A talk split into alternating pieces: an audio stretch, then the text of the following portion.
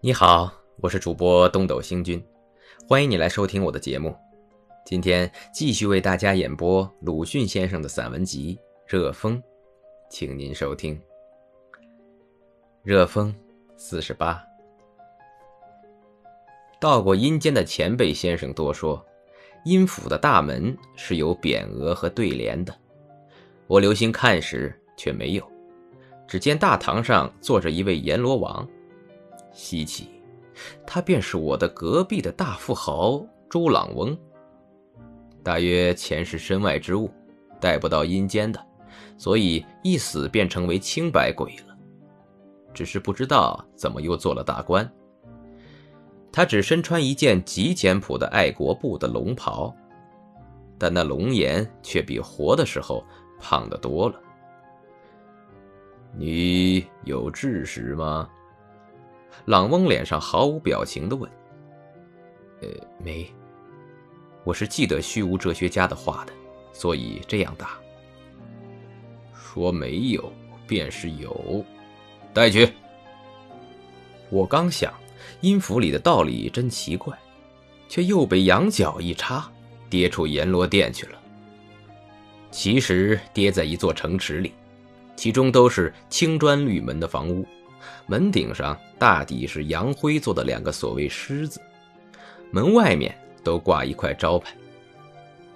躺在阳间，每一所机关外总挂五六块牌，这里却只一块，足见地皮的宽裕了。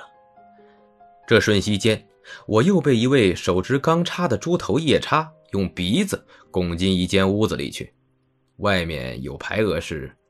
油豆滑跌小地狱，进得里面却是一望无边的平地，满铺了白豆伴着桐油。只见无数的人在这上面跌倒又起来，起来又跌倒。我也接连的摔了十二跤，头上长出许多疙瘩来。但也有竟在门口坐着躺着，不想爬起。虽然进得油汪汪的，却毫无一个疙瘩的人。可惜我去问他，他们都撑着眼不说话。我不知道他们是不听见呢，还是不懂，不愿意说呢，还是无话可谈。我于是跌上前去，去问那些正在乱跌的人们。其中一个道：“呃，这就是罚制食的，因为……”事实是赃物，罪恶。我们还算轻的呢，你呀，在阳间的时候怎么不昏一点呢？他气喘吁吁的、断续的说：“现在昏起来吧，迟了。我听的人说，西医有使人昏睡的药，去请他注射去，好吗？不成啊。”我正因为知道医药，所以在这里跌，连针也没有了。那么，有专给人打吗啡针的，听说多是没知识的人。呃，我去寻他们去。在这谈话时，我们本已滑跌了几百跤了。我一失望，便更不留神，忽然将头撞在白豆稀薄的地面上，地面很硬，跌势又重。我于是糊里糊涂的发了昏。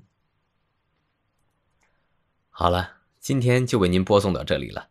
如果您喜欢我的节目，可以为我点个赞，或者转发给您的朋友。感谢您的收听和支持，我们下期再会。